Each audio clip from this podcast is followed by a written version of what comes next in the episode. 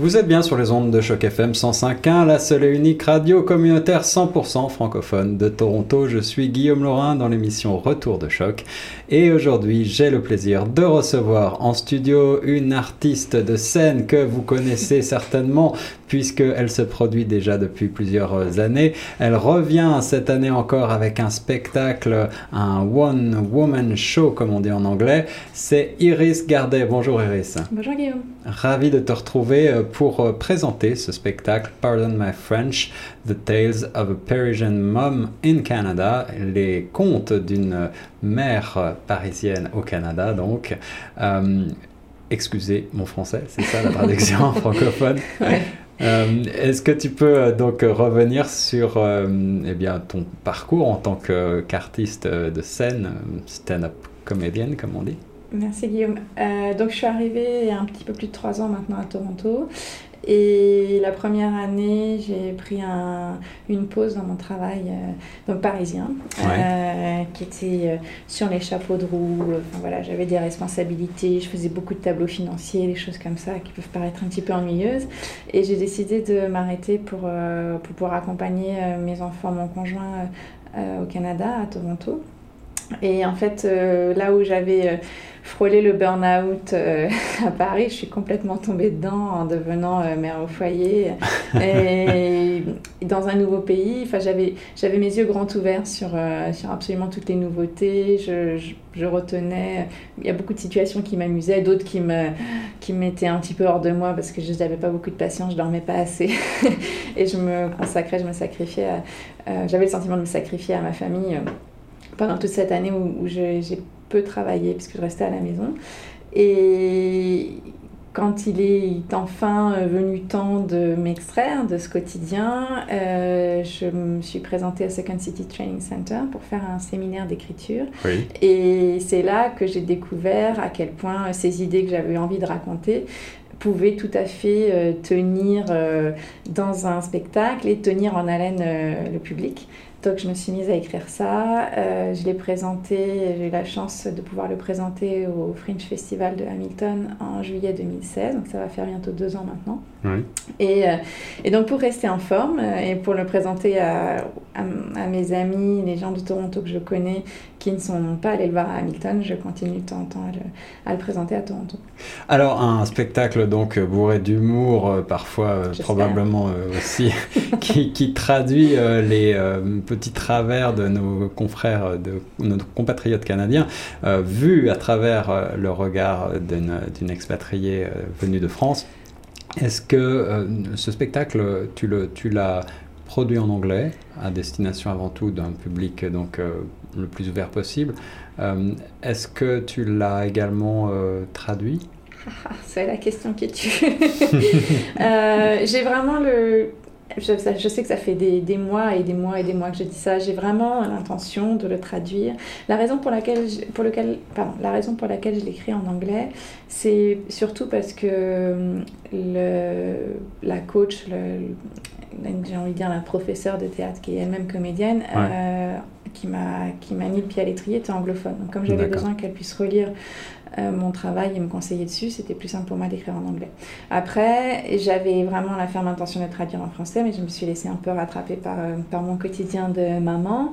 Euh, et du coup, n'ayant pas de ferme date limite pour, pour, pour, la production de ce spectacle, il est resté un petit peu entre parenthèses. En revanche, je, je traduis petit bout par petit bout et je m'en sers tous les mois à Franco Open Mic, qui donc qui est une scène de micro ouvert euh, à Toronto francophone, dont la contrainte est effectivement d'écrire et de, de, jouer en français. Donc c'est très bien, ça m'oblige à le traduire petit, petit, peu, petit, ah, petit bout par petit bout.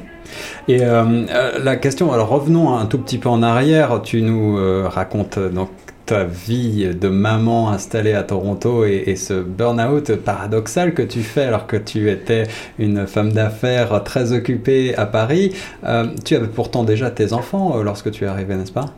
Oui, absolument. Euh, alors, qu'est-ce qui, a, qu'est-ce qui a changé les choses? Qu'est-ce qui a fait que ton rôle de mère, subitement, a pris le pas sur tout le reste et que ça c'est devenu extrêmement difficile à gérer?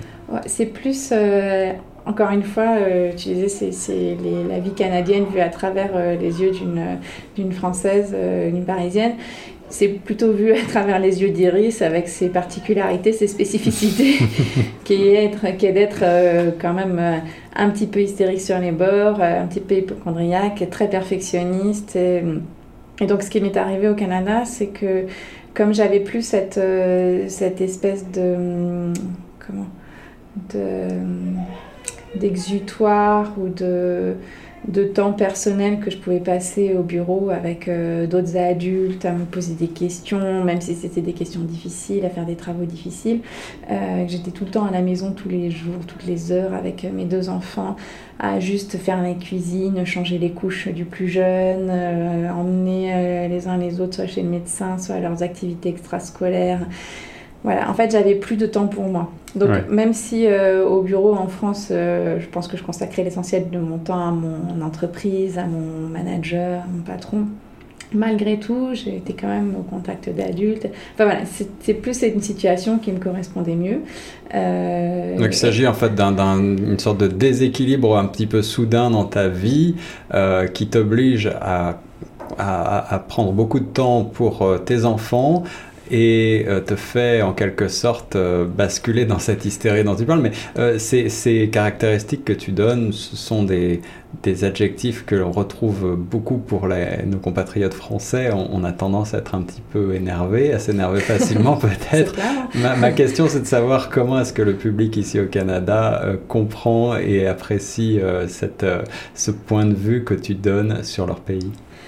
Ah ben, je pense qu'ils trouvent ça drôle que je que je comment que je m'exténue à me débattre avec des situations qui eux leur paraissent euh, absolument euh, normales, euh, habituelles. Ils voient pas très bien quel est le problème. Il y a un exemple avec lequel j'ouvre mon, mon, spectacle qui est les cliniques sans rendez-vous. C'est vrai qu'en France, on, a l'habitude, on prend rendez-vous chez le médecin. On peut attendre, parfois on attend longtemps, hein, ça on peut attendre une heure, parfois, moi ça m'est déjà arrivé d'attendre une heure et demie, mais au moment où on est appelé et où on se met dans la salle d'examen, euh, dans le cabinet du médecin, on sait que le médecin, il est là au bout de 30 secondes et que notre examen commence, notre consultation commence. La première clinique sans rendez-vous dans laquelle je suis allée à Toronto de toute ma vie, il y avait quand même trois salles d'attente. Donc on m'a déplacé la première fois, j'avais déjà attendu longtemps vers une autre. Je dis ah ok donc je suis toujours pas dans la salle d'examen. J'ai attendu encore un peu. On m'a envoyé dans, une, dans la salle d'examen. Je dis ah super donc euh, je commence à me préparer pour l'examen, la consultation. Et là j'attends encore encore encore et je n'ai aucune idée de quand le médecin va arriver. Et c'est des choses qui paraissent j'imagine très naturelles ici et personne ne remet ça en question. Mais c'est vrai que quand on vient de France bon, bah c'est totalement inhabituel. Et, euh, et, en plus, comme tu disais, ben, on n'aime pas attendre. C'est pas qu'on n'ait pas l'habitude d'attendre, parce que je pense qu'on a l'habitude d'attendre, mais on est tout le temps en train de pester, en train de piaffer, de s'impatienter. Euh, donc voilà. Et quand on est euh, expatrié fraîchement dans un nouveau pays comme la situation que tu décris, un Français au Canada, une Française au Canada, on, on, nous dit toujours qu'il faut s'adapter. Est-ce que tu as eu aussi des, des, retours de justement de tes compatriotes français qui vivent la même expérience et qui se sont retrouver dans, cette, dans ce personnage que tu joues Oui, oui, je crois que. Euh, mais, mais, même pas que français à la limite, parce que ce qui est frappant, c'est que, que les, les, situations que je décris dans lesquelles je me débat avec le système en place, même si les gens ici sont habitués, ils, sont quand même assez lucides sur le fait que, bon, ben, parfois c'est, ça marche pas génial. Et euh, un exemple que qui est aussi que je donne facilement euh, quand on me demande de décrire mon spectacle, c'est quand il faut inscrire ses enfants aux activités euh, extrascolaires, donc sportives ou autres ou artistiques. Et, euh, et, moi, la toute première fois, il a fallu que je me lève, ça ouvrait à 8h du matin ou 7h du matin, on m'a dit attention, attention parce que les places partent très vite, donc il faut vraiment pas rater le coup d'envoi. J'ai eu un problème de connexion internet, donc il a fallu que je cours jusqu'au café, jusqu'au Starbucks du coin pour utiliser leur réseau. J'étais loguée en même temps sur mon téléphone un portable pour euh, au cas où euh, voilà je puisse m'enregistrer sur la page internet plus vite via mon téléphone que via mon ordinateur.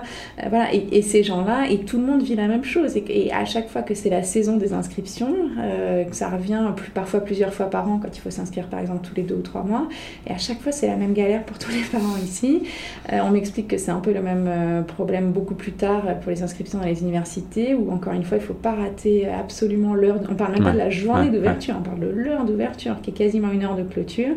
Donc je compare ça, euh, je compare ça à la réservation de billets de concert ultra courus. C'est ça. Et, et, on se dit ah super, euh, je vais pouvoir, euh, c'est du temps que je vais pouvoir je vais pouvoir m'amuser, je vais pouvoir profiter de ce temps-là, mais pas du tout, c'est juste pour inscrire ses enfants. Et, et tout le monde est d'accord pour dire que c'est c'est un peu fou, mais bon, voilà, c'est comme ça que les choses sont organisées. Donc, petit à petit, on s'habitue, on s'organise mieux, on, va droit au but, mais quand on n'a aucune idée de là où on met les pieds, c'est un peu, un peu déstabilisant.